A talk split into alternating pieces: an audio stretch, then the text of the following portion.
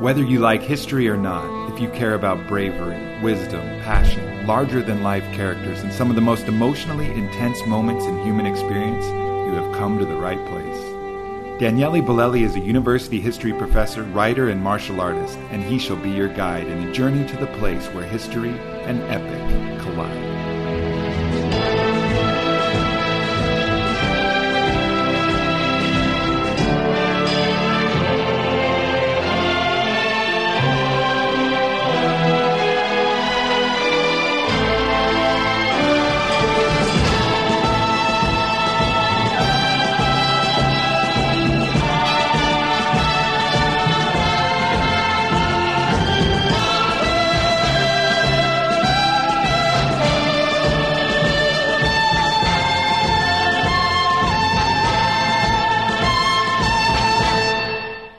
Let's go set history on fire.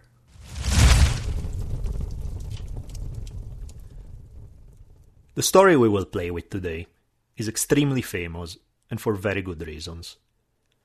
Rather than being confined to the pages of history book, it has become part of American popular culture.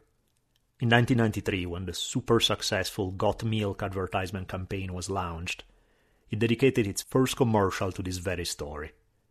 If you are not from the United States, this pop cultural reference may escape you, and perhaps you may not be quite as familiar with the story itself. In either case, it's a great tale that I'm excited to explore today.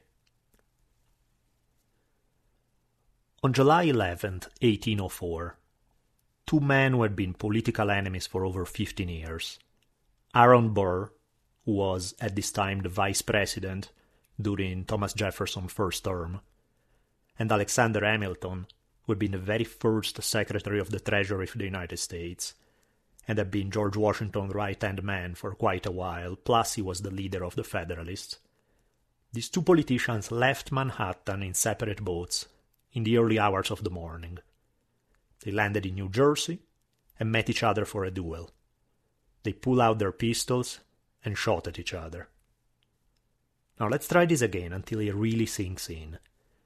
These are two of the leading political figures in the United States of the day. They decided they were not content trading insults and trying to slam each other's policies. It's normal in politics. But they met in a formal duel, drew their guns, and fired with life changing results for both of them.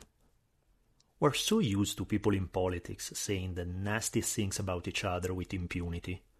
We're used to presidential debates where they tear each other to shreds, and then they shake hands and smile. So to me, it's sobering to remember that it wasn't always so. In a not so distant past, war could lead to very tangible actions. Insults to one's honor could and did lead to individuals sometimes deciding that unless an apology was forthcoming, then the time was for wars was over, and the time for guns was at hand. The Burr Hamilton duel, in fact, was far from the only case of political fights abandoning the reign of metaphors and turning literally into fights. Duels in the United States in the 17 and 1800s had become a way to test political opponents. Most of the time, they weren't lethal. People died in less than 20% of duels. But if somebody backed away from a challenge, they would be forever considered a coward, and their public reputation would be ruined. Duels, for the most part, were about proving a man's willingness to die for his beliefs. So, if you'd allow me a brief tangent, let's look at some examples. First and foremost, the seventh President of the United States, Andrew Jackson. Jackson was in a record of 13 duels. In 1806, before the height of his political career, Jackson got into a duel with a certain Charles Dickinson. Dickinson had accused Jackson of cheating over a bet on horse races between his father in law and Jackson. He had also insulted his wife, which was probably not a good idea considering Jackson's temperament. Since dueling was illegal in Tennessee, they crossed the border into Kentucky. Now, Dickinson was an expert marksman, and he drew first and shot Jackson. He had aimed for the heart, but the sideways stance meant it was pretty hard to hit the heart, so he narrowly missed it and ended up breaking Jackson's ribs. Many were amazed that Jackson could stand and shoot back. Later, after the duel, Jackson stated that he would have hit him even if Dickinson put a bullet in his head. He would have somehow still found the energy to shoot him back. Now, due to the very perverse ritualistic structure of duels at this time, the men took turns shooting at each other. So now it was Dickinson's turns to wait still, while Jackson took aim and shot. A few people later criticized Jackson for killing Dickinson, saying he could have shot in the air or only to wound him. But Jackson said, hey, this guy here, he, shoot, he shot to kill, so I did the same. So Dickinson died, and uh, Jackson survived, carrying a bullet in his chest for the rest of his life as a result of it, somehow still able to kill his opponent despite this. Here is the case of another American president, this time Abraham Lincoln. He accepted a challenge once by a certain James Shields, who was to become a US Senator later on. Lincoln didn't trust his chances with guns, so he challenged to using broadswords while standing on opposite sides of a really small stream. The reason for the weird rules is that Lincoln knew he had a huge rich advantage and wanted to milk the advantage for all he could. Since he was the one being challenged, it was up to him to pick the choice of weapons and setting, and that's why he chose this particularly bizarre duel setting. Now, as they were about to start, Lincoln reached on the other side of the stream and chop a branch of a tree close to Shields. Kind of, uh, it was a way to show off his reach. Shields at the point realized just how bad things looked for him, and he suddenly remembered that this dueling business was really just all a big misunderstanding, and they had always liked Lincoln, and there was no reason to have any bad blood. So he gave up, and they ended up not fighting. Let's move to another example Henry Clay, Secretary of State, Senator, and at one point presidential candidate.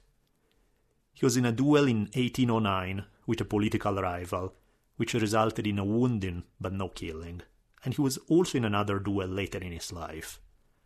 Or, if you're not just talking about presidents or wannabe presidents, here we have New York Supreme Court Justice Brockholst Livingston.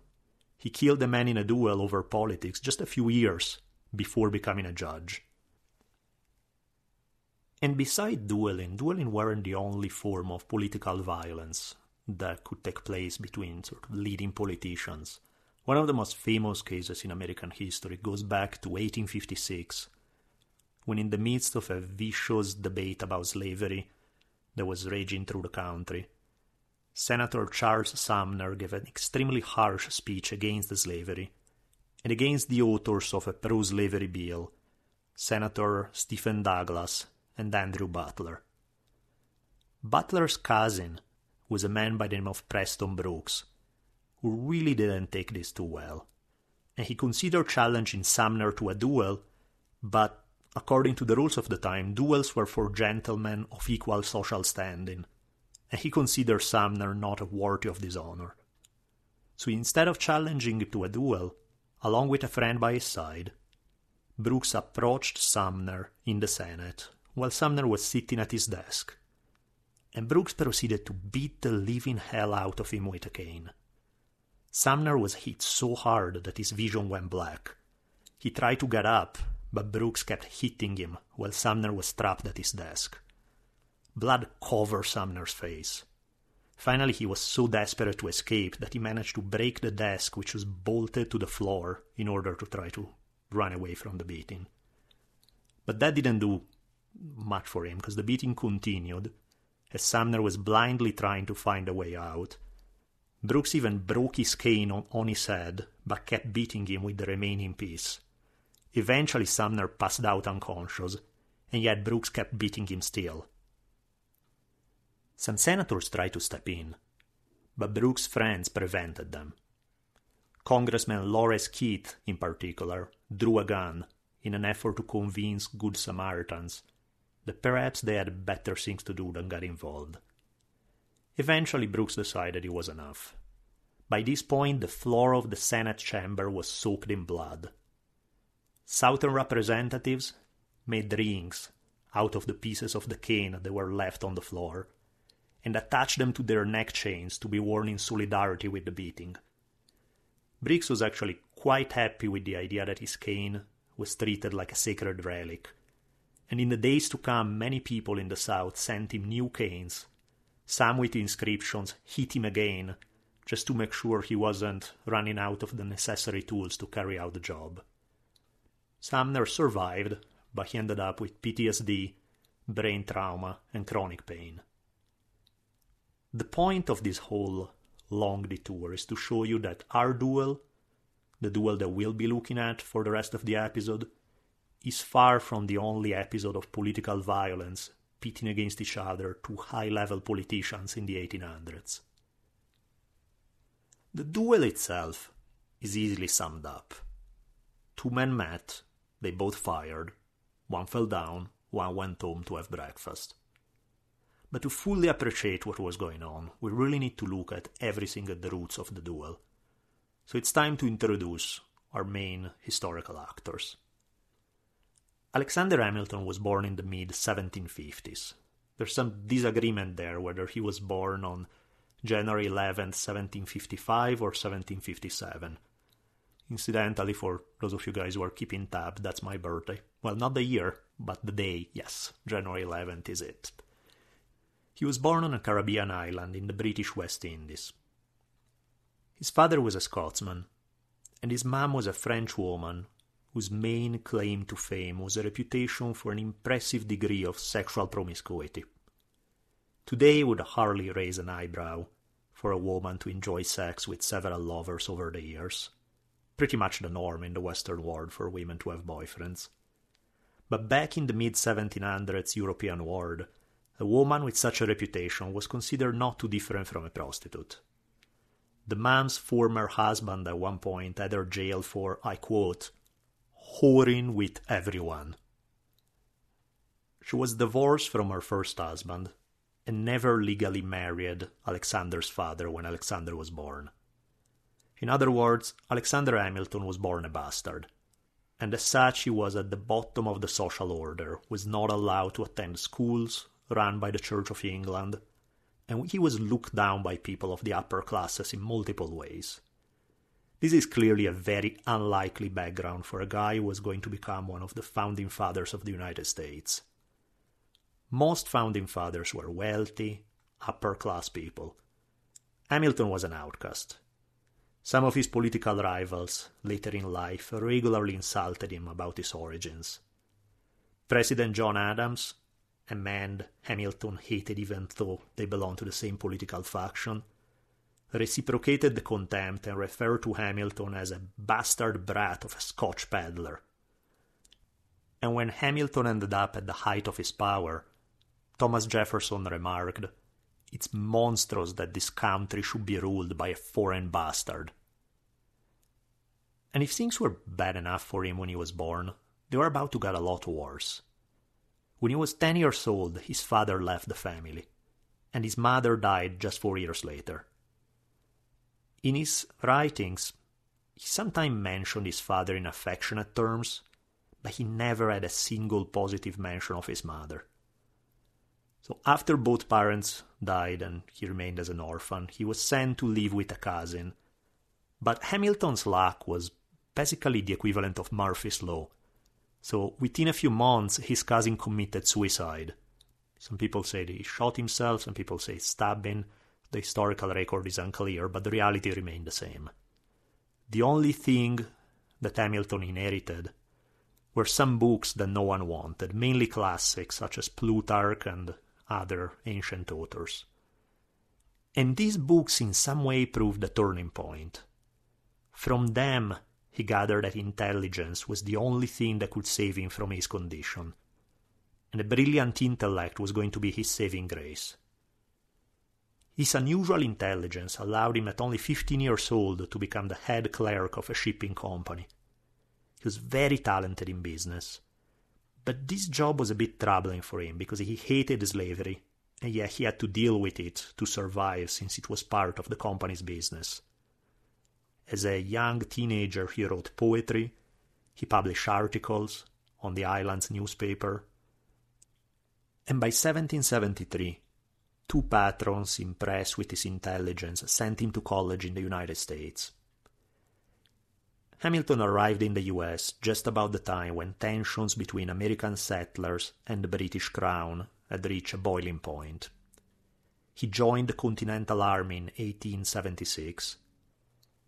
And again, thanks to his intelligence, he worked his way into becoming one of George Washington's top aides. Washington picked him because of his bravery, intelligence, and devotion to his principles. He brought him in his inner circle. This is where his luck changed, and Washington's choice to bring him in among his close confidant was the foundation of Hamilton's future fame and political career. The experience in the army, seeing the army undersupplied and underfunded, made Hamilton mad against the weakness of Congress, and he began speaking out against it. What he wanted was to create a better system of government. His ideal of government was largely shaped by this very dark view of human nature that he fostered. He felt human beings are basically horrible, and the only way to ensure freedom is with a strong government and a system of laws preventing the natural human evil to be unleashed in a cycle of the strong preying on the weak. So, frustrated with the government of his time, he wrote to a friend, I quote, I'm a stranger to this country. My talent and integrity are unrewarded. Our countrymen have all the folly of an ass and all the passiveness of sheep. They are determined not to be free. I hate Congress, I hate the army, I hate the world, and I hate myself. It's safe to say that Hamilton probably had better days than when he wrote these lines. But in these lines, you can catch much about the man. Very pessimistic about humanity. Always this feeling of being unappreciated, and as such having this driving desire to build a name, a reputation for himself. And also a borderline manic depressive state in the intensity of his feelings. It's common opinion that he was a genius, but it's also common opinion that he had major tragic flaws as a human being. The author Arnold Rogow referred to him as a flawed giant, two words perfectly applied here. Now, despite his not exactly cheerful disposition, Hamilton managed to marry a woman from a very rich family. Her name was Elizabeth Schuyler. Her father was a general in the Revolution, and somehow Hamilton managed to impress her father, despite his complete lack of money, and the fact that the father was actually very elitist, and so not the kind of guy who was going to accept, as uh, we mentioned before, a foreign bastard as his son in law. But apparently he did, so that speaks volumes about what Hamilton was able to do to impress him. Largely this happened because uh, everybody knew that George Washington had a soft spot for Hamilton, and that clearly went a long way. So this was one of the many doors that Washington opened for him. In not so indirect way, Washington's support led to this high-born lady accepting to share her bed with a bastard from the Caribbean and to have his kids. Hamilton led the first charge at Yorktown, so that speaks quite a bit about his bravery. In fact, many people commented about his almost insane, suicidal desire to gain honor despite possible consequences. So he just silenced his survival instinct, and he was the very first to reach the British lines. On that day, the stars were on his side. He survived the charge and gained even further reputation for bravery. After the war, demonstrating yet again both his single minded drive and his intelligence, Hamilton went through the 1700s equivalent of law school, which was typically about three years of studying, in a six month period. Washington always cared for him and kept him under his wing. So it's in part thanks to Washington's patronage that Hamilton became part of the Constitutional Convention. Those among you who like the idea of state power may not be so fond of Hamilton, since he was one of the main voices pushing for a strong central government rather than separate states. Hamilton had wanted the presidency and the Senate to be roles that would be lifelong. He was kind of against checks and balances. He liked the idea of this strong central power, uh, quasi dictatorial in nature. Again, I quote from Hamilton just to give you a window into it, into his thoughts. I am not much attached to the majesty of the multitude I consider them in general as very ill qualified to judge for themselves what government will best suit their peculiar situations. So, translating it in simpler language, basically Hamilton considered democracy a disease.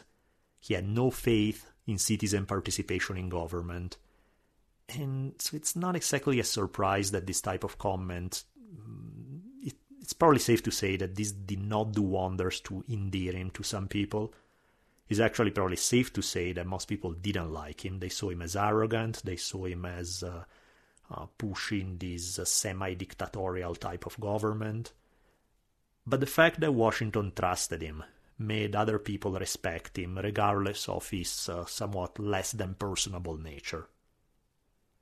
Along with James Madison and John Jay, he wrote the Federalist Papers to argue for a strong central government against the fears of people who were concerned that central government would be another oppressive regime, just like the one they just overthrew.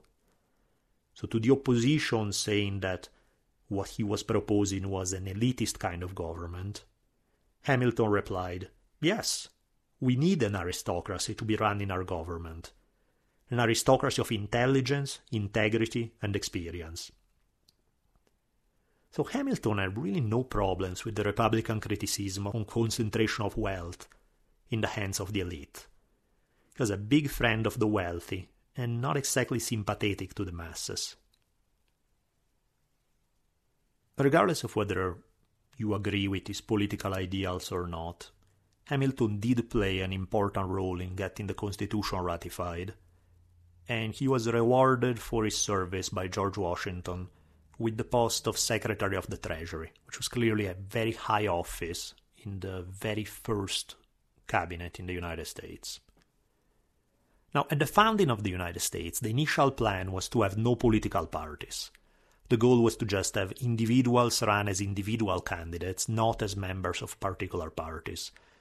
The reason being was to avoid artificial factionalism and people voting for party loyalties rather than because they felt that a certain policy was truly the best idea. Which sound great because I mean even today you see people who they would vote one thing or its exact opposite. It all depends on who are the other guys supporting it. If somebody supported, they'll vote the opposite, even though it may be what they want. It, it's very bizarre the whole system in the US, but and for that matter, not just in the US, in many parts of the world, the same thing happened. In any case, regardless of the original intention, the quickly alliances developed, and these alliances also quickly gave way to formal political parties. Now, the name of the parties have little connection with modern political philosophies of respective parties. One of the main parties, in fact, was referred to sometimes as the Democratic Republicans, or in some cases just the Republicans. They were seen as more the People's Party, However, their leaders were just as rich and just as uh, the elite of society as the leaders of the Federalists were seen as the more kind of upper class type of party. In his role as Washington's right hand man, Hamilton made a deal with Jefferson.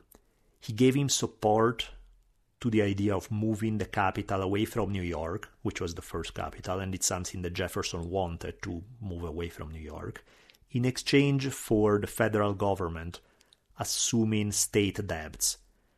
Why was this important? Because this move, this idea of the federal government taking the debts accrued by the states, ended up giving more power to the federal government, which is something that Hamilton wanted. In terms of his personal life, by this time Hamilton had five kids with his wife. By the time he's done, he'll he'll have eight overall. Now, despite partially shaping the destiny of the United States and impregnating his wife every other minute, Hamilton apparently still had some spare energy, so he ended up having an affair with a Maria Reynolds. Hamilton was known as a womanizer. Martha Washington had nicknamed their cat, who was notorious for chasing every female cat around. She had called him Hamilton. Many rumors suggest that Hamilton had an affair with his sister in law and with several other women. Now, this Maria Reynolds is important because she had visited Hamilton's house when the kids and his wife were gone, and she told him a sob story about how her husband had run off with another woman and left her penniless, so she asked for his help. Hamilton promptly went to visit her to bring her money and quickly began an affair with her. Soon after this, this uh, Reynolds, uh, Maria Reynolds' husband, wrote Hamilton, acting all mad. He found out about the affair and he was all mad, but he would let it go if Hamilton would pay up. So Hamilton began paying extremely expensive bribes at some point, it was half of Hamilton's yearly salary. And the arrangement was that he could keep sleeping with though. So some people think that Maria Reynolds' husband, James, we know he was a criminal, but some people think that he kind of put up his wife to it in order to blackmail Hamilton. Reynolds began boasting around that the Secretary of the Treasury was giving him insider's tip to speculate on government securities. He was eventually arrested, and they found on him money that Hamilton had given him to buy his silence about the affair. So the question on whether Hamilton was into a partner in these illegal activities came up. He was accused of corruption, and because of this, he was approached by three members of Congress, including the future president and Jefferson's friend James Monroe, which is something very important as we'll see later they were investigating whether Hamilton was giving this guy insiders information plus Congress money. Hamilton offered proof of his infidelity. He admitted to the affair, and he admitted to being blackmailed.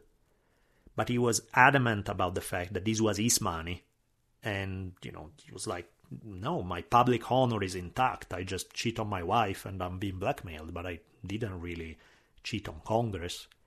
So it was kind of strange how this played out, because he admits having an affair with a married woman, but he insists that he didn't really do anything improper in his political career. Somehow he believes that his confession will absolve him of wrongdoing now and none of this will ever be heard from again. And yet one can't help but smile just how naive he is about the political game. He obviously doesn't understand how the game works. I mean, the idea that this will be a big deal for Hamilton's political career. Five years later, the same story will be picked up in the press by a journalist accusing him of insiders trading. And this was the reason why it was picked up, because it was um, five years later, Hamilton was in a big rivalry with Jefferson, and Jefferson probably told uh, some of his allies in the press to dig this up and use it against Hamilton. Hamilton power had been growing under Washington. He had pushed adopting a national currency and create the ancestor of the Federal Reserve. So this push for strong central government made him several political enemies. Thomas Jefferson in particular saw Hamilton as a threat to individual liberty. Both of them, both Hamilton and Jefferson, were big on the idea of freedom, but they had radically different ideas about what best you know, what freedom actually meant. One believed that freedom could only be guaranteed by a strong government. The other believed that freedom is guaranteed by having a weak government. So clearly they did not see eye to eye, and this brutal feud developed between the two. Both started slander campaigns in the press and so on and so forth. So Jefferson henchmen used the evidence of the Reynolds affair to tarnish Hamilton's reputation. You know, just in case he decided to run for president, just a good smear job there. And again, five years later, Hamilton confessed the affairs, this time in public, not just to this small congressional committee. And he admitted to, yes, I had an affair with this woman in order to shoot down the charge that he had uh, essentially stolen government money to pay off the bribes. Jefferson's supporters just couldn't believe their luck. Here was the Federalist leader openly doing an insane amount of damage to himself. He didn't think twice about causing immense pain to his wife to keep his reputation as a public official. He was so intent on protecting his public image that he thought nothing about his admitting to private infidelities, nor realizing that in politics the two are linked. You really can't separate the two very well. But he clearly wasn't up to this part of the game yet. He wasn't quite savvy on this. In any case, by 1796, after Washington stepped down as first president of the United States, Hamilton returned to practicing law. He was running kind of low on money, and despite this, despite the fact that the law um, practice clearly paid him handsomely, he was making some of his money back. Even when technically he was out of politics, Hamilton was still seen as the leader of the Federalists, now that Washington had stepped down. Just a couple of years later, when it looked like the United States was going to end up possibly in a war with France, Washington came out of retirement and nominated Hamilton his second in command for running the army, which is something that did wonders to rehabilitate Hamilton after the humiliation of the Reynolds affairs. Even other Federalists didn't like Hamilton. John Adams, for example, the second president of the United States, really didn't like him. When John Adams was running for re election in the year 1800, Hamilton wrote some pamphlets demolishing Adams' reputation. He Adams considered Hamilton, I quote, a man utterly devoid of moral principle. The rivalry was between the two was so nasty and Hamilton in particular was the most active of the two in this. He wrote a whole series of letters viciously attacking Adams' characters, and these again played into the hands of his enemies. Aaron Burr managed to get his hands on these letters and leak them to the press, thereby showing the infighting that was going on among, uh, among the Federalists. And as a result of this, Hamilton indirectly favored Adams' rivals in the 1800 election, namely Thomas Jefferson and Aaron Burr. All the infighting upset the moderates who blamed Hamilton for the loss in 1800s. Quite a few people began to see him as a loose cannon, as unstable. And in some ways, Hamilton, with this fight with Adams, began the collapse of the Federalist Party he kind of forced this internal division that existed, that was simmering, but being brought to the light made it very hard to reconcile. So Hamilton basically destroyed the the house he had built due to his personal rivalry with Adams. Noah Webster, oh, in case the name sounds familiar, because beside being a Federalist, he's the guy with most of our dictionaries in the US. That's where the name comes from. Noah Webster mentioned that Hamilton's ambition, pride, and overbearing temper would make him, and again I quote, the evil genius of this country. So that's saying a lot. Most of them, just about everyone, considered him a genius. You know, nobody had anything to say about uh, his intelligence. You know, he was clearly very, very talented. But sometimes this was an intelligence that didn't always work for his benefit, or even for the benefit of those close to him. He was smart, but safe to say, probably not wise. Well, so much for Hamilton. Let's take a look at the other big main character in our story. In plenty of ways, Aaron Burr is the exact opposite of Hamilton.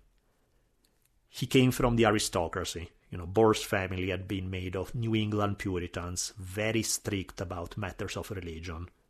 His ancestors had arrived in 1630, and his father had been a president of Princeton University. His grandfather was that Jonathan Edwards, who had been instrumental in shaping the Great Awakening of 1735. His cousin was president of Yale, so, you know, we're not exactly talking about the bums on the street here, we're talking about the elite of the elite. Burr was really not interested in a lot of what his family was doing. Particularly, he had little space in his life for the severe gloominess of the Puritan worldview. He was much more interested in having a good time. He loved the philosopher Jeremy Bentham, who argued that morality should be based on what creates the most happiness for most people, and that the key goal in life is pleasure. To the sermons about hellfire and damnation, Burr preferred hunting, drinking, and women. And women definitely returned his attention, since Burr was known to be particularly charming. His wife died in 1794, and both before and after, Burr was known to have had many love stories, and according to many ladies, he had illegitimate kids with many of them. As vice president, as he will be starting in the year 1800, he had mistresses in at least four different towns. Clearly, Victorian morality was still a few decades away. And by the way, it makes you wonder where he found the energy. Seriously, mistresses in four different towns? Well, good for him, I guess. One of his early biographers remarked that it was, I quote, truly surprising how any individual could have become so eminent as a soldier, as a statesman, and as a professional man, who devoted so much time to the other sex as was devoted by Colonel Burr. For more than half a century of his life, they seemed to absorb his sole thoughts. His intrigues were without numbers. Part of the reason why women liked him a lot was that he was pro women rights long before this was fashionable. He treated women very well and as actual people with something to say, rather than simple playthings designed exclusively to birth his kids, have sex with him, clean his house, and fix his food. He was very much one of the few Americans who were in favor of women's education. He had taught his daughter Theodosia personally, and as a result, she was extremely well educated. When he had married, this was a rare case of a guy who actually loved his wife at a time when really marriages were not about love at all. He gave every opportunity to his daughter as if she were a son. And contrast this with Hamilton's vibe in a letter that here we see to his fiancée when he was still not married. I quote I am restrained by the experience I've had of human nature. Some of your sex possesses every requisite to delight and inspire friendship, but there are too few of this description. Do not, however, suppose that I entertain an ill opinion of your sex. I have a much worse one of my own. Again, it's not that difficult to see which guy you'd want to sit close to at a party. Burr very much enjoyed life. Hamilton had the reputation of a bit of a killjoy. But despite all these differences, they also had some similarities. Despite the upper class background, Burr had had a rough childhood. First in 1757, his father had died of smallpox. His grandfather, the famous Jonathan Edwards, and his mom had been vaccinated so they felt safe, right? You're vaccinated, so all is good, right? As it turns out, vaccines were not quite as effective as advertised, since both of them died of smallpox just a few months later. So, like Hamilton, Burr had no parents from an early age. He enlisted in the army during the Revolution, just like Hamilton had done. In 1775, he had been under Benedict Arnold in attacking Quebec and was next to General Montgomery when he was killed in this battle. Burr tried to rescue the general's body, and or at least that's the legend. There are disagreements exactly about his role in the battle, but he definitely was close to Montgomery. His conduct in the war was widely praised, though. Despite this, he was, unlike Hamilton, he was not exactly on friendly terms with Washington. He didn't like him too much. After the war, both Burr and Hamilton moved to New York City, and they both became lawyers. This was at a time when there were very few lawyers in town. So as a result of this, they hanged out in the same circles.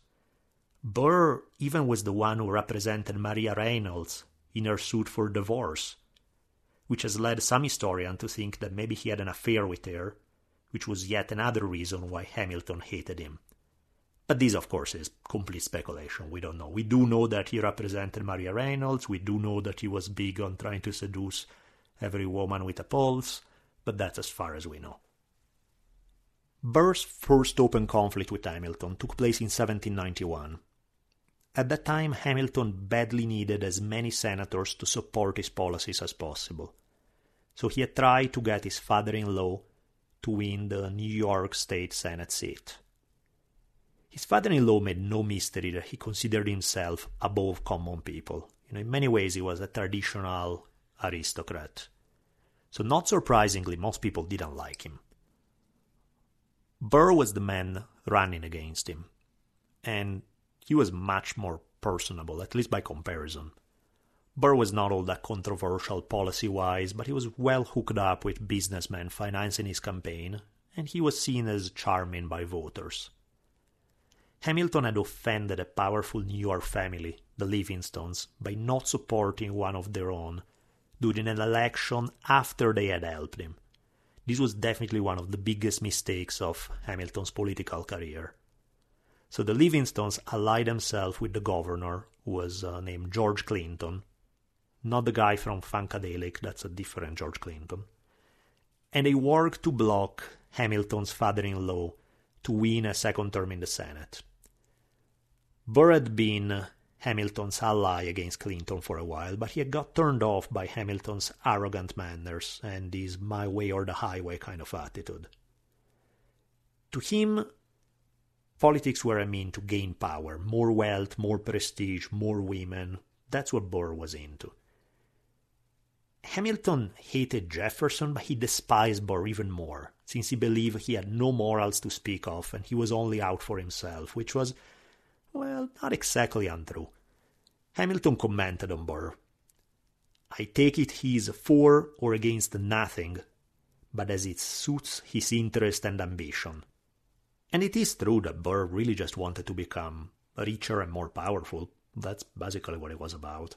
Burr's reply to criticism of this kind, such as the one leveled by Hamilton, was Great souls have little use for small morals. Check that out again. Great souls have little use for small morals. Somehow I can't help but snicker at this. Makes me. Some other people have quoted him slightly different. Great souls do not worry themselves with little details, but you know, you get the idea. Similar type of thing. In another occasion, Hamilton had said, I feel it is a religious duty to oppose his career. Well, despite Hamilton's religious duty, Burr won anyway. So from this point on, Hamilton made it made it his life mission. Well, maybe not his life mission, but he made it one of his priorities to try to oppose Burr's career in any way possible. If this early match went to Burr, there will be two more going Hamilton's way. Round two of the Hamilton Burr political rivalry was a big one, and it came with the presidential election of 1800. Burr ran with Jefferson on the Democratic Republican ticket against John Adams, who was the Federalist incumbent. The understanding between them was that if they won, Jefferson would become president and Burr vice president. As mentioned earlier, even though both Hamilton and Adams belonged to the Federalists, they hated each other. Hamilton was desperately trying to get a different Federalist candidate other than Adams to be elected. But he achieved was create an internal fight among the Federalists and indirectly helping the Democratic Republicans. The Electoral College rules at the time gave each elector two votes for president, with the candidate receiving the second most votes becoming vice president. The Republican Party plan was to have 72 of their 73 electors vote for both Jefferson and Burr. And with one of them voting only for Jefferson. So Jefferson would get the presidency and Burr the vice presidency. However, someone clearly must have not gotten the memo, since Burr and Jefferson tied with 73 votes each. The United States Constitution stated that in the event of no candidate winning a majority, the election was moved to the House of Representatives, which was controlled by the Federalists. Even in the House of Representatives, the first result was a tie, and the tie continued for five days. There was a very real chance that Federalists may vote for Burr just out of spite for Jefferson, and thereby complicating things among Democratic Republicans. Hamilton hated Jefferson and opposed his political views passionately, but he hated Burr even more. So, to the point that he even saw Jefferson as the lesser of two evils. Until the year 1800, Hamilton had been nice enough to Burr's face, even during the earlier political rivalry. They had worked together on a law case, their daughters were friendly to each other. Hamilton and Burr actually won a fraud case that won the biggest judgment awarded by an American court up until that time. And yet, at this point, Hamilton dropped the mask and he threw his political weight to oppose Burr's shot at being president. Again, I quote from Hamilton Burr loves nothing but himself, thinks of nothing but his own aggrandizement and will be content with nothing short of permanent power in his hands. Some authors argue that Hamilton hated Burr because he was afraid that he could switch parties and become the new Federalist leader. Regardless of the reason, Hamilton convinced one congressman to switch vote so that Jefferson would become president and Burr vice president. There are some historians who question how big of a role Hamilton really played in preventing Burr from reaching the presidency. And instead, some of these historians argue that Burr just played his cards very poorly. Burr could have tried to jockey for votes by lobbying with congressmen still on the fence, but he didn't. He didn't want open war with Jefferson. He said he was loyal to Jefferson, and yet he never said that if the Federalists voted for him, he would refuse to serve, as Jefferson had wanted him to do. So he didn't really do enough to avoid Jefferson's being mad at him, but he didn't do enough either to get votes. He just remained in New York without getting into the fray. Delaware's congressman, James Bayard, was disgusted with Burr's timidity, so he voted for Jefferson. Bayard said that Burr's lack of drive here, and I quote, gives me but a humble opinion of the talents of an unprincipled man. Despite this possible success, depending on which historian you listen to, Hamilton's political career was going down the drain. Shortly thereafter, in 1801, Hamilton was humiliated when he couldn't get elected his sister's in law husband the, to governor of New York. Hurting Burr in some way was the last thing in which he could flex his muscle and play a big political role. So here we saw Hamilton was able to influence the outcome of a presidential election, again, at least if we listen to the historians who believe that he played this role, and at the same time demolishing his own party and much of what he stood for. This, in some ways, Hamilton wrestling with his own demons. You know, Hamilton was clearly intolerant of opposing viewpoints. He was very determined, very sure of his conclusions and quite vocal in expressing disagreement uh, against other politicians. He completely lacked any type of diplomatic tact. Had he played poker, he would have been terrible, because he always wore his emotions on his sleeves. In an environment in which people took seriously their reputation and were ready to take offense in heartbeat, Hamilton's trash talking was almost guaranteed to create enemies for him. Historian Karl Walling writes Hamilton, he was a great statesman and a terrible politician. He could not make himself speak what he thought was untrue. He was too honest, too candid. People could provoke him by attacking his honor in such a way that he became extraordinarily self destructive. Hamilton, in many ways, is a tragic figure because the love of honor which is the source of his greatness, I would argue, is completely consistent with Greek tragedy, also the source of his downfall. Speaking of honor, pride, politics, and tragic consequences, a prime example of this will affect the Hamilton family shortly after the 1800 election.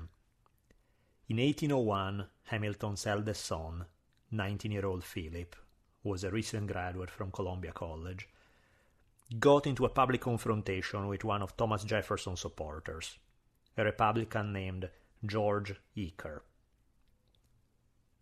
Earlier in that year, Had made a speech in which he said that Jefferson was the savior of the nation and that Hamilton would have been okay with violently overthrowing the government. Which clearly was quite a serious charge.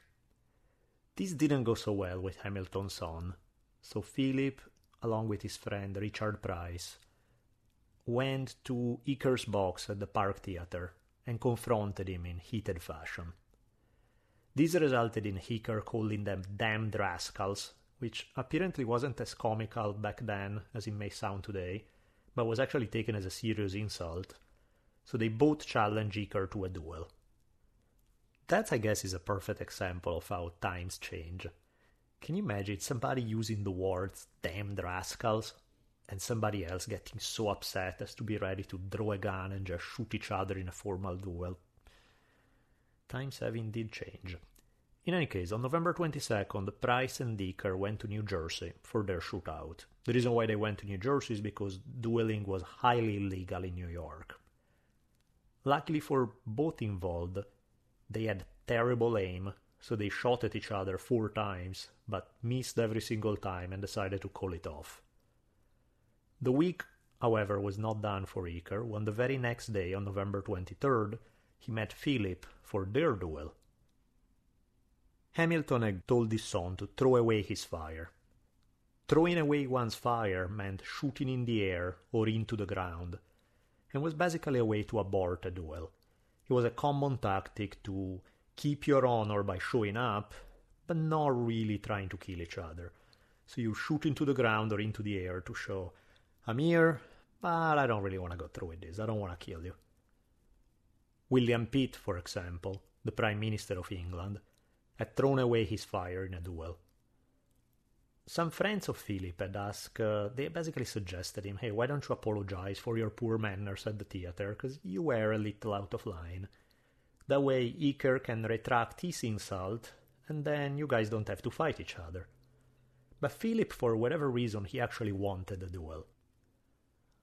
On November 23rd, their seconds gave the command to begin, but neither Philip nor Eaker shot. They just stood there and faced each other for a minute. So it seemed like things were going where these guys were just showing up for the duel, but neither one actually wanted to shoot the other. But just when it looked like this duel was more of a ritualistic performance than an actual duel, Philip lifted his pistol. No one knows what prompted this, why he was doing it, but this clearly forced his rival to lift his own pistol and fire, and his aim had apparently improved since the previous day, since he shot Philip and killed him with one shot. Philip survived for about 24 hours before eventually died in agony the next day. His father, the elder Hamilton, was crushed. He had put all of his hopes on his eldest son, so he was psychologically wrecked by his death. They say that at his funeral, Hamilton nearly collapsed. One of his college roommates stated, Never did I see a man so completely overwhelmed with grief. And Hamilton apparently wasn't the only one in his family to feel the loss of Philip in strong fashion because Hamilton's daughter Angelica suffered a nervous breakdown, went insane, and was really never the same afterwards. So this is easy to imagine that Philip's death weighed heavily on Hamilton when the time came for his own duel. Speaking of which, it's time to look at the genesis of the duel that is the subject of our episode. It begins yet again with politics. Aaron Burr was becoming aware that Jefferson would not have him for vice president for a second term. Jefferson was apparently still sore about the fact that Burr had nearly took the presidency away from him in 1800, so he didn't want him as vice president for the next term. Jefferson in public stated how they were still friends, but it was pretty clear that he didn't trust Burr anymore. Jefferson worried that Burr could be a political competitor. There were quite a few people who wanted a third party, in between the extremes of the Federalists and the Republicans. And Burr seemed perfect for that, because he was friendly with some Federalists. He clearly was a Republican. He was a bit more moderate than Jefferson himself, and many people on both sides. Also, Burr was more popular with the military than Jefferson was. But precisely because he was a moderate, in this kind of extreme political climate, neither Federalists nor Republicans fully endorsed him. They both had some reservations about him. But regardless, some people wanted Burr to become more aggressive against Jefferson. And Burr was biding his time. He wasn't really going after Jefferson in an open fashion. There was some tension there. You know, both uh, Jefferson and Burr had some of their friends write kind of trash talking the papers about the other. But they did it through intermediaries so that they could pretend to still be friends when meeting each other face to face. Burr, however, was unaware of just how determined Jefferson was to destroy his political career. Jefferson's public declaration of friendship may have not fully convinced Burr, but it did mask the extent of Jefferson's hatred. Knowing that his vice presidential gig was up, Burr asked Jefferson for a job as ambassador to France. And Jefferson took an extremely roundabout way to say no. So Burr realized there really is no future for me in the Jefferson administration, so his one option to keep his political career alive was to run for governor of New York. So the 1804 election was when Hamilton began his third battle with Burr. In case you have short attention span, here's your reminder that the first one was the Senate race when Burr had gone against Hamilton's father in law, the second one was during the presidential election of 1800. And here is the third one, in 1804, when Burr is running for governor of New York. Hamilton was a little bit worried that, as his own party, the Federalists, were beginning to collapse, some of them were looking for a new leader, and a few of them thought that Burr, as a moderate Republican clashing with Jefferson, could actually switch and become a Federalist leader. So he there were quite a few Federalists willing to vote for him during this election. This is why Hamilton instead launched a campaign against him. He looked for other Federalist candidates to take votes away from Burr, and he was even willing to support a different Republican candidate just as long as Burr wouldn't get elected. So, over and over during these days, Hamilton went on record giving anti Burr speeches at dinner parties, public celebrations, and these speeches were the seeds of their duel to come. At this time, there was a plan circulating among some politicians to initiate a secession of New England from the Union. And Burr showed himself willing to discuss this plan. Uh, he didn't fully support it, but he gave them hope that maybe he could be on board. So Hamilton started speaking up against this plan. Some people think mainly because Burr would have been the leader that the conspirators should have pushed forward rather than himself. So some historians think he was jealousy more than anything, others think it was a matter of principle. Regardless, the end result of the 1804 election will be that Burr will lose his bid to another Republican candidate named Morgan Lewis. And as a result of this, Burr was super depressed. It looked like this was the end of the trail for him, the end of his political career. He really had no future. Clearly, he was angry. Probably he was looking for a scapegoat and someone to blame.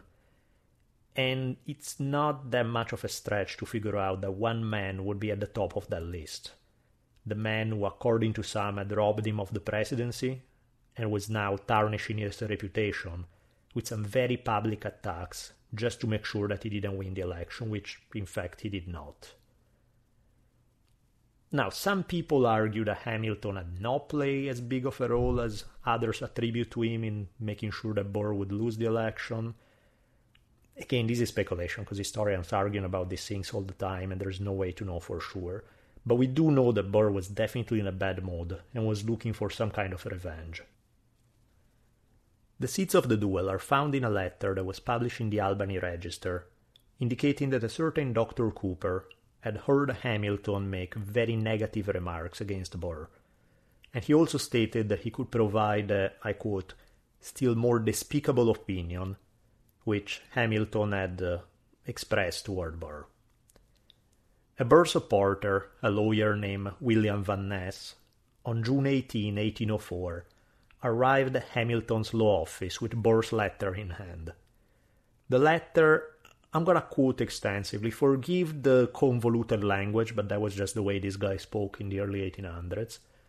The letter summed up goes something like this Sir, I send for your perusal a letter signed C.H.D. Cooper, which, though apparently published some time ago, has but very recently come to my knowledge.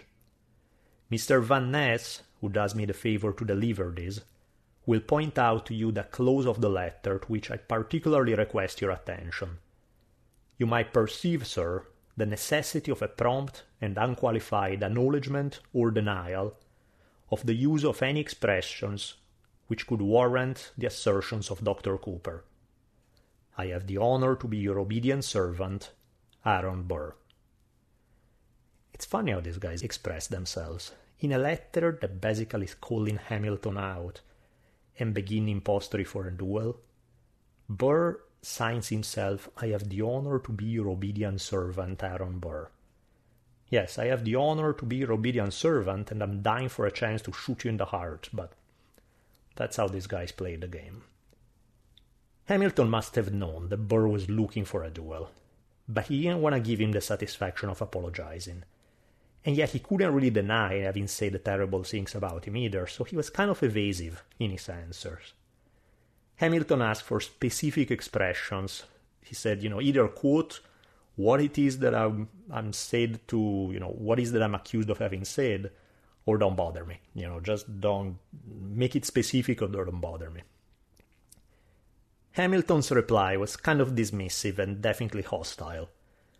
And really, this boiled down to the fact that Hamilton couldn't apologize to Burr, or he would lose influence. You know, he was trying to avoid the duel, but was also fatalistic about it. Uh, I quote from some of his writings I trust, on more reflection, you will see the matter in the same light with me. If not, I can only regret the circumstance and must abide the consequences.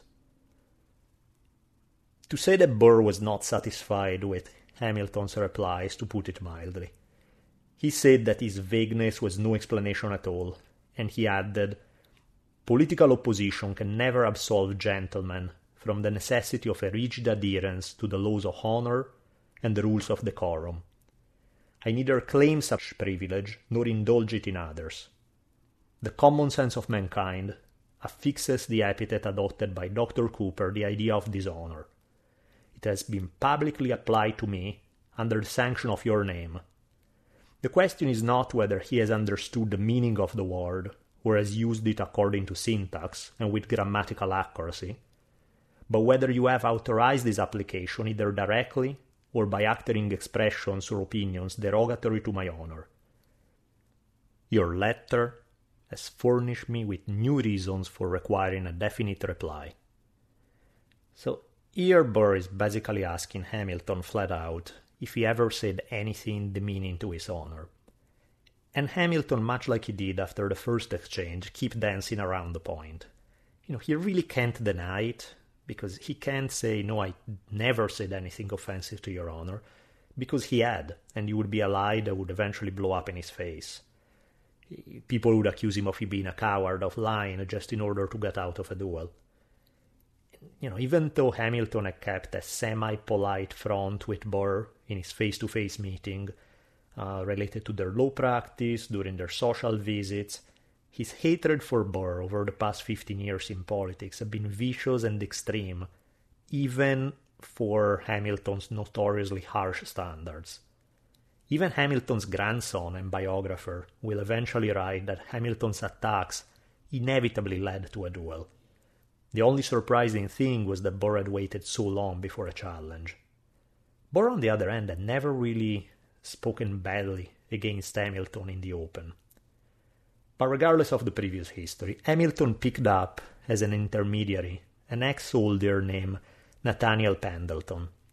So Hamilton gave him a letter as a reply to Burr's second letter.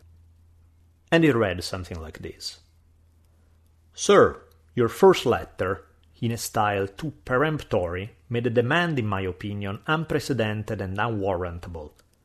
My answer, pointing out the embarrassment, gave you an opportunity to take a less exceptionable course.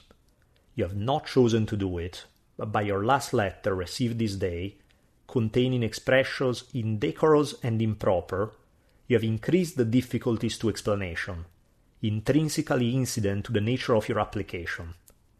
If by a definite reply you mean the direct avowal or disavowal in your first letter, I have no other answer to give than that which has already been given. If you mean anything different, admitting of greater latitude, it is requisite you should explain. Now, if I were the recipient of this letter, I would challenge Hamilton to a duel just for the damn language used. This is just the most convoluted and annoying letter I've ever read. But I'll set my own personal judgmental self aside and let's go on with the story. I mean, let's look at this realistically. Burr asked Hamilton, Did you say anything insulting to my honor or not? it's not really a complicated question here. It's a yes or no kind of thing. So the fact that Hamilton danced around the answer in this legal lingo rather than replying obviously did not do wonders to calm Burr down.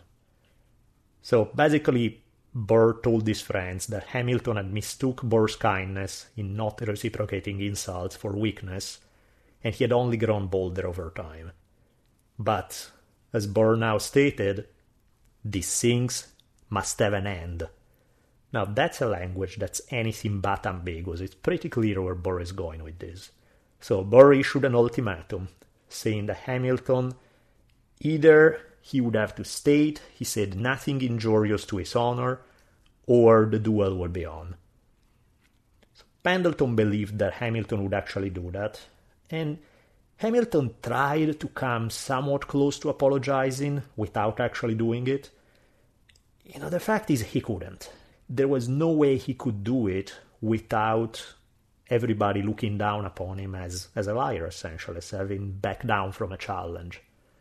So Burr did not accept these efforts, and he seemed very determined to have this duel, and Hamilton wasn't doing a whole lot to avoid it. So Burr sent Van Ness to issue a challenge to Pendleton, and now it was on. So in the days before the duel, Hamilton wrote a document explaining himself for posterity regarding this duel. Uh, this was entitled Statement on the Impending Duel with Aaron Burr. In this document, he said that he didn't want the duel because of his, I quote, religious and moral principles. He stated that he never wanted to kill anyone, which was a little weird because he was not really all that religious, and he had killed in war, uh, he had killed people in war p- prior to this. He had also challenged people to duels as late as four months earlier. And so this would be in self defense. So, really, this statement doesn't make much sense because he was not, clearly not against dueling, he was not against killing people, and his religiosity didn't really seem all that developed. So, it's a strange kind of statement, but mm, let's see, we'll worry later about what it may mean. In more believable fashion, he stated that he didn't want this duel because of concern for his wife and kids, and he wanted to make sure that he could pay back some of his creditors. He also stated he didn't want to kill Aaron Burr, that their rivalry had been purely political. But he felt that he had to step up or he would lose face. As uh, John Quincy Adams stated years later in regard to this um, writing by Hamilton, Adams wrote, Should he decline to meet Colonel Burr, some doubt at least of his personal intrepidity would be entertained by the man of military mind. He could no longer expect to be the favorite candidate for the chief military command. It's in this remark that has set some historians' mind spinning, thinking that both Burr and Hamilton were losing in politics, you know, their political careers for both of them was declining. So possibly both of them were hoping for some kind of military command, and perhaps the duel between the two could be construed as part of this rivalry in jockeying for a position in the military. Again, this is speculation, we don't know that, but it's an interesting speculation.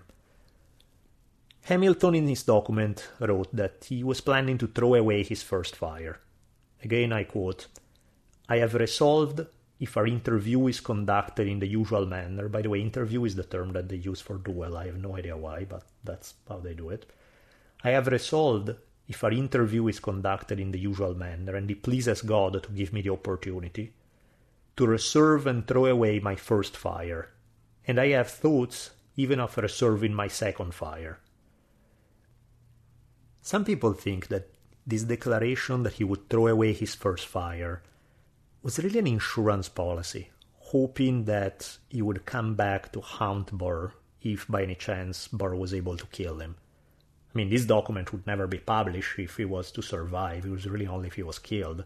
So some people think that he was just in hope to ruin Burr's career even further in case Burr was victorious. Because this story is not quite weird enough yet, on July 4th, both Hamilton and Burr attended an annual dinner of the New York chapter of a society they both belonged to, which was named after Cincinnatus, a famous Roman general.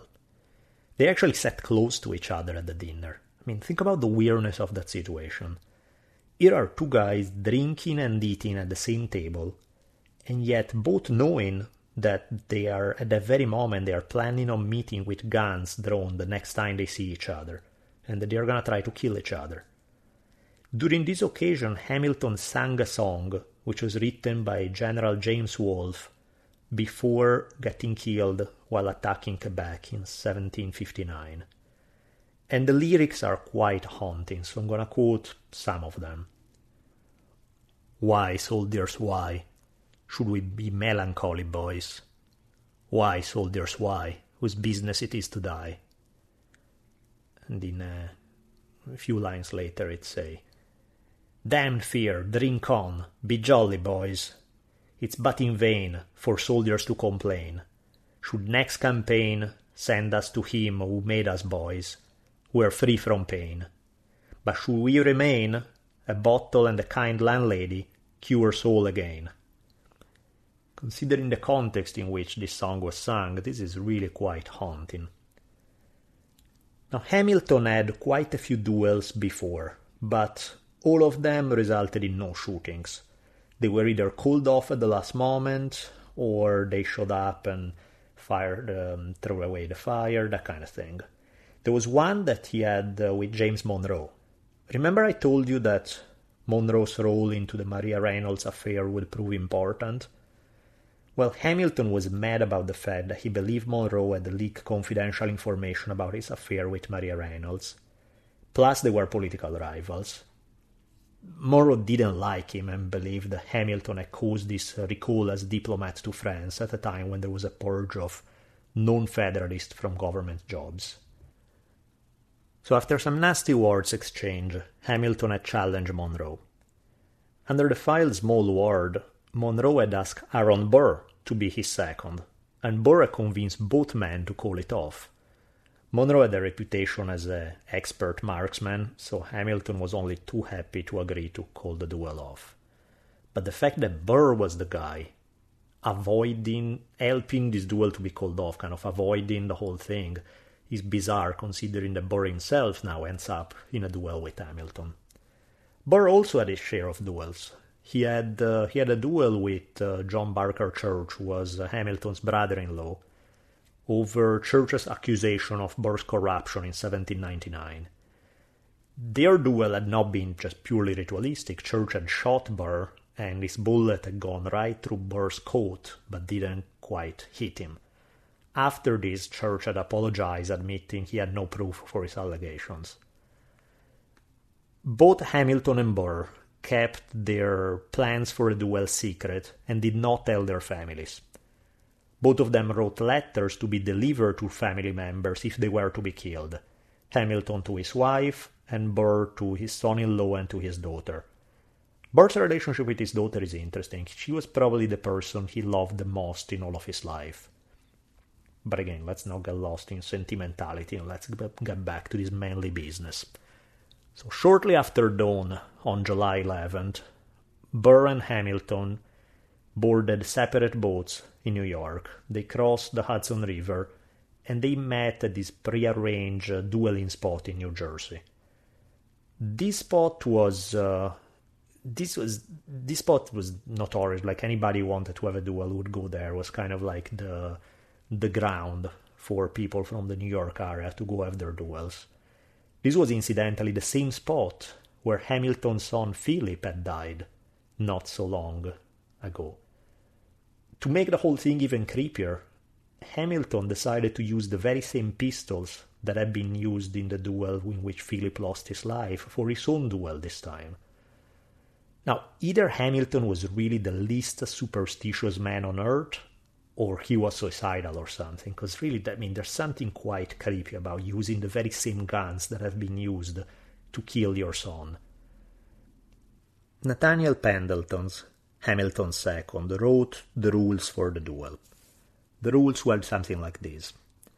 Number one, the parties will leave town tomorrow morning about five o'clock and meet at the place agreed on.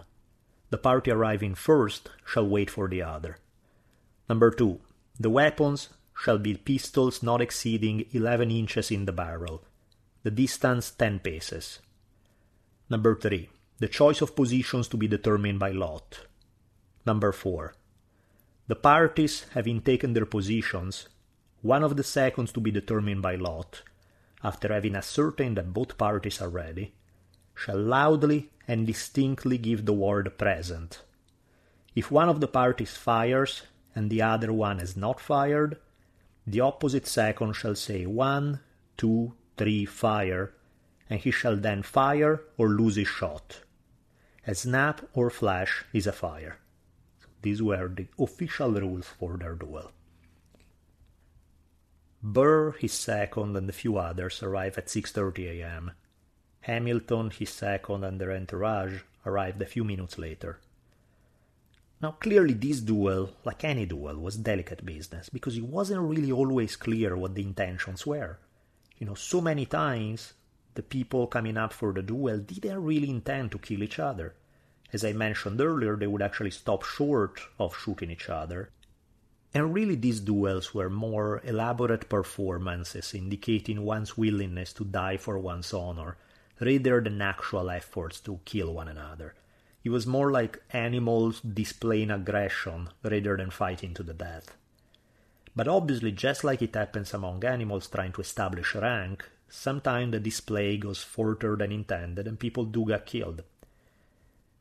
Here, Burr and Hamilton saw each other, they formally saluted, they measured a distance of 10 paces, which is roughly about 30 feet, and as mentioned earlier in regards to the rules of the duel, the seconds would ask them if they were ready, and if yes, they would answer present. After that, they could fire. Both of them adopted a sideways stance since it offered as little target as possible, so obviously it made sense. In the version of the affairs later offered by Burr and by his second, Hamilton had made a big show of testing the aim of his pistol, adjusting his spectacles, and other actions that were clearly not the actions of a man who was about to shoot into the ground, but rather seemed to be the actions of a man who was trying to prepare to accurately hit a target. So once they were given the command, both men fired at right about the same time. Again, the later reports will be contradictory. They will state different things, but some reports indicated Hamilton fired in the air. But rather than the typical shooting straight up, which is what you do if you want to throw your fire away, he had shot in the close vicinity of Aaron Burr's head. If this, as Hamilton's people claimed, was Hamilton's way of throwing away his shot, he really didn't follow protocol since he was wasn't clear enough and Burr was not a mind reader. He could not know what Hamilton was trying to do. You know, the the bullet came much too close to him to be called a, a uh, shot that was thrown away. Burr did not have any kind of ambiguity about this. He shot Hamilton in the gut, breaking his ribs and damaging his internal organs. Immediately, Hamilton collapsed. Burr walked toward him without saying a word before being ushered away by his second. He went home and decided to have a giant I have cheated death, so I'm going to taste every morsel of this kind of breakfast. In the meantime, they had left uh, the both Hamilton and Burr had left this doctor by the name of David Hosack close to the rowers that had brought their boats to this place, just a distance away. So he was not. So he would later say that he was not directly involved with the duel. But once Hamilton fell down, they immediately called the doctor. The doctor arrived and noticed that Hamilton was not breathing. So they took him to the boat. He seemed like he was already dead. You know, he seemed like but once they took him to the boat, he woke up, started breathing again, and kind of came back to.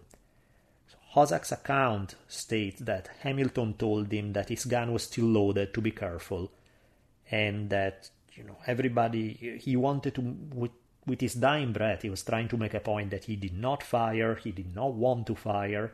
Well, then again, that wasn't exactly true because he did fire. So whether this was a lie or whether his firing was by accident, hard to tell. But that's what he said. When Burr later learned of this, of this idea that Hamilton had intended not to fire and stated this, his comment was laconic and to the point. He said, contemptible if true. As mentioned earlier, modern historians have debated to what extent Hamilton's statement and letter really represent his true beliefs, and how much instead this was a deliberate attempt to ruin Burr's reputation in case Hamilton was to be killed during the during the duel. Burr himself said this much. He said that Hamilton's declaration that he was going to throw his fire away was just pure hypocrisy set up to put him in a bad light for winning the duel. If Hamilton's intentions were ambiguous, not so with since he had stated in very clear terms that he planned to kill Hamilton. Regardless of the intentions, Hamilton was taken to the house of a friend of his, William Bayard. Hamilton asked for Benjamin Moore, who was the Episcopal Bishop of New York. Hamilton, as we said, he wasn't the most religious guy in the world, but he still was religious, and he wanted communion.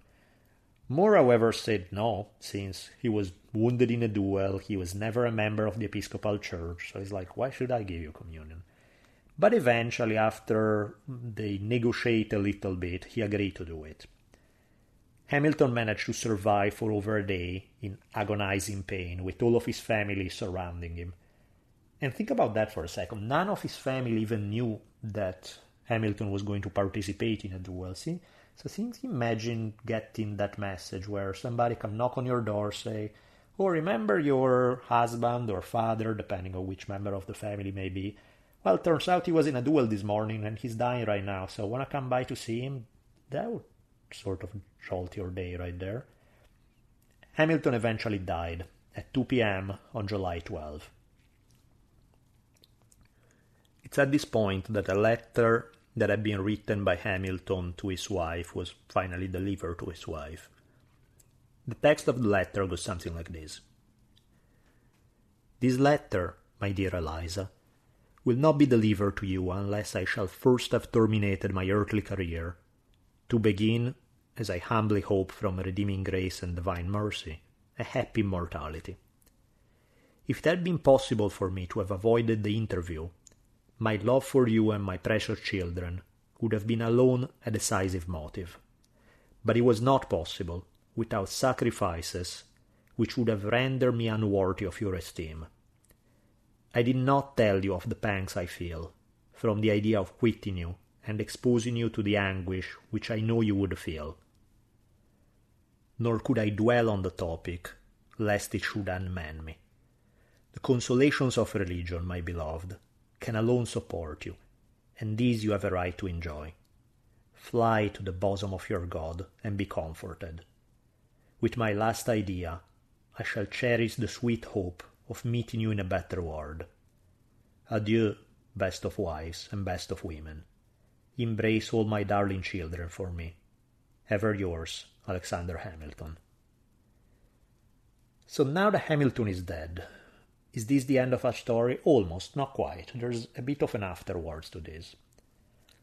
The Federalist Party was already in trouble following John Adams' defeat against Thomas Jefferson in the 1800 election and was even more in trouble with the, lo- the loss of Hamilton's leadership.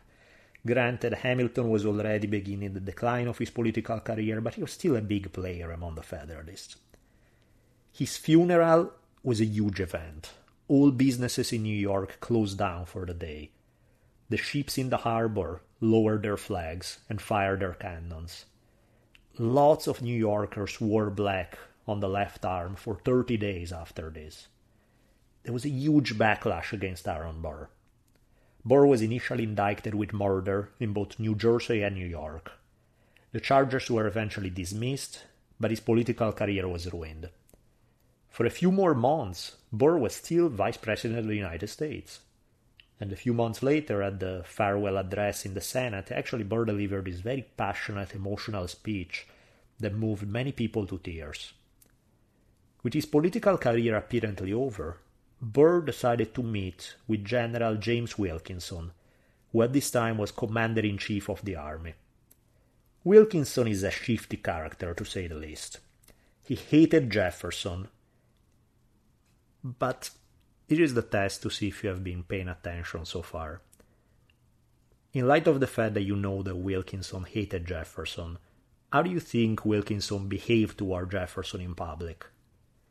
If you replied that he acted as if they were best friends, you have just passed the test with flying colors, since the norm in the politics of the time was a perfect reflection of Don Vito Corleone's advice keep your friends close and your enemies closer. Many historians believe that Wilkinson was trying to get Burr on board on a plan to conquer Spanish lands in the West using the militia in Kentucky and Tennessee. Burr could act as the political leader, while Wilkinson would be the military leader. To make things even messier, Wilkinson was suspected to be an agent for the Spaniards, but, and it turns out it was actually true, but he was actually double crossing them. So here you could have, you know, Burr as vice president of the US, colonel in the American Revolution, Victor, and if the plan was to come through, he would become this uh, victorious commander over the Spanish army in Texas. He could then appeal to the Mexicans as a liberator from Spain. And maybe the territory of Louisiana, where there was a lot of unhappiness with Jefferson politics, would succeed as well and some people suggest, not unreasonably, that Burr may have thought that the conquest of Mexico would have triggered the New England secession that we have mentioned earlier, which in turn would have left Jefferson with very little, without New England, without Louisiana, without the West that Burr was going to conquer. The timing was actually pretty good. Just a few years later, Mexico will indeed begin a revolution to gain independence from Spain. So Burr started making an overture to the British, trying to get their help for the, this plan. In the Western territories, the killing of Hamilton had actually earned Burr some sympathy points, since in the West most people didn't like Hamilton very much. Hamilton had pushed for the National Bank and some of the associated land speculative practices, and so most Westerners were not big fans. So people in the West like Burr. Andrew Jackson, for example, will later end up becoming president of the United States, was ready to raise troops to go against the Spaniard, so he likely would have been on board with Burr's plans. In the meantime, however, General Wilkinson had been appointed territorial governor and this was making him lots of money. So by the time from their first meeting, when he and Burr had met the first time, by now he kind of had changed his mind. He was not into this uh, revolutionary plan as much because he had more to lose. On top of this, the death of Prime Minister Pitt made it very unlikely that Burr would be able to receive uh, the British support that he craved. Burr still managed to raise about a thousand men, but without British support, Wilkinson decided that the odds were not so good, and getting paid by the Spaniards and staying on Jefferson's good side was a much better bet for him. So he betrayed the plan to Jefferson and arrested some of Burr's men. Which is funny when you think about it, because Wilkinson is the guy who started the whole plan, but now he's acting all indignant of like, these crazy men are trying to do this terrible thing, and he's denouncing them to Jefferson. Burr himself was arrested, and he was brought to trial for treason, which is quite serious business. Jefferson made no mystery about the fact that he wanted to see Burr hang. Lucky for Burr, Chief Justice John Marshall, who was Jefferson's enemy, was in charge of the case. The federal attorney for Virginia, George Hay, was in charge of the prosecution. Hay was a true Jefferson loyalist who had once hit a journalist in, on the head with a stick for suggesting that Jefferson had had kids with a slave woman. In the meantime, in this political carousel, there will be the trial. Andrew Jackson went around giving pro Burr speeches and preaching against Jefferson. The grand jury was all formed with just about every member of the grand jury was a supporter of Thomas Jefferson, so the political element of this uh, trial was obvious. But Marshall let Burr challenge and disqualify most of them. So it was basically this contest between Jefferson and Marshall, with Burr being the pawn in between them. One thing that hurt the prosecution was the fact that the main witness, General Wilkinson, was not there at the start of the trial. So Marshall actually allowed Burr to subpoena Jefferson to show up and for the case. Now Jefferson said, I'm going to release all documents pertaining to this, but I have matters of national security to attend to, so I can't show up. Wilkinson, however, arrived and gave a terrible performance on the stand. You know, he ended up admitting on the stand that he had known about the conspiracy a lot earlier than he had denounced it, which in turn doesn't reflect very well on him. Burr was eventually sent to trial but was found not guilty. So this big showdown between Marshall and Jefferson was won by Marshall. Despite having saved his neck here, because he literally could have been hanged, Burr was quite depressed with the fact that he really saw no future in his political career. So he traveled in Europe for a while. He kept trying this to keep this plan in the back of his mind. He kept trying to revive it somehow, but he found no success here. He eventually came back to the United States in 1811 and things, if at all possible, turned even uglier for him. His young grandson died at that time. His daughter Theodosia, mm, in mourning over the death of her son, decided to go to New York to see her father. So on December 30th, 1812, she boarded a vessel called the Patriot in Charleston. Well, the ship never arrived in New York. The rumors were that they were killed by pirates or they died in a shipwreck. Actually, these are not just rumors. These are the main two historical possibilities that have been pushed back and forth. We know that the ship never arrived, so really the options weren't too many. Either a shipwreck or a pirate attack. Both things seem quite possible considering the context of the time. Theodosia's husband, died at 37 years old as a result of his heartbreak and losses over the death of his own son plus his wife. Burr decided to return to law practice and adopted a lot of kids. Some people say that some of these kids he adopted, maybe they were actually his, uh, his own kids who had been illegitimate all this time. It is said that toward the end of his life, hearing of Sam Houston leading Texans to beat Mexico. He supposedly said, You see, I was right. I was only 30 years too soon. What was treason in me 30 years ago is patriotism now. Now, there's some debate on whether he actually spoke these words or not. In some way, they're almost too perfect. Um, but, you know, maybe.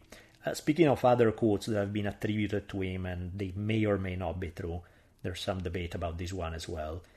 The story goes that he read a novel by a certain Laurence Sterne, who preached this very live and let live kind of philosophy.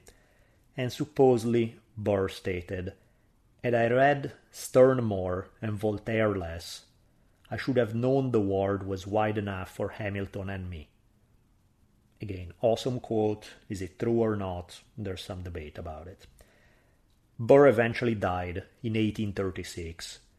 Unlike Hamilton, he never bothered to ask for communion. When the minister asked him if he believed in Jesus, Burr supposedly replied, On that subject, I am coy.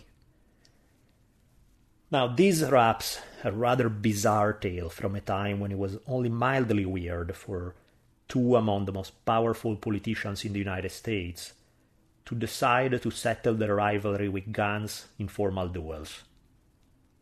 Most people will look at the passing of that era, when duels were in fashion, as a step away from barbarism and toward a more civilized society.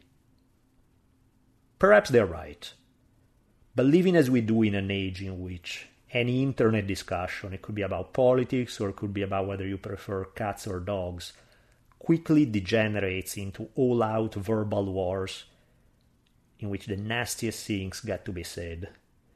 In some way, part of me misses the idea that people would have to think twice before insulting someone unless they were ready to put their lives on the line. Plus, the 12 year old in me can't help but think that duels would do wonders to ignite American passion for politics. Merge politics with the UFC, or better yet, merge politics with gladiatorial combat. Imagine a cage fight between presidential contenders. Ralph Nader sword fighting against the Monsanto CEO, uh, Bernie Sanders with an axe going after Donald Trump equally armed, the Bush and Clinton clans meeting at dawn, OK Corral style, to settle their grievances. If any of this happened, the abysmally low American interest in politics would probably spike overnight.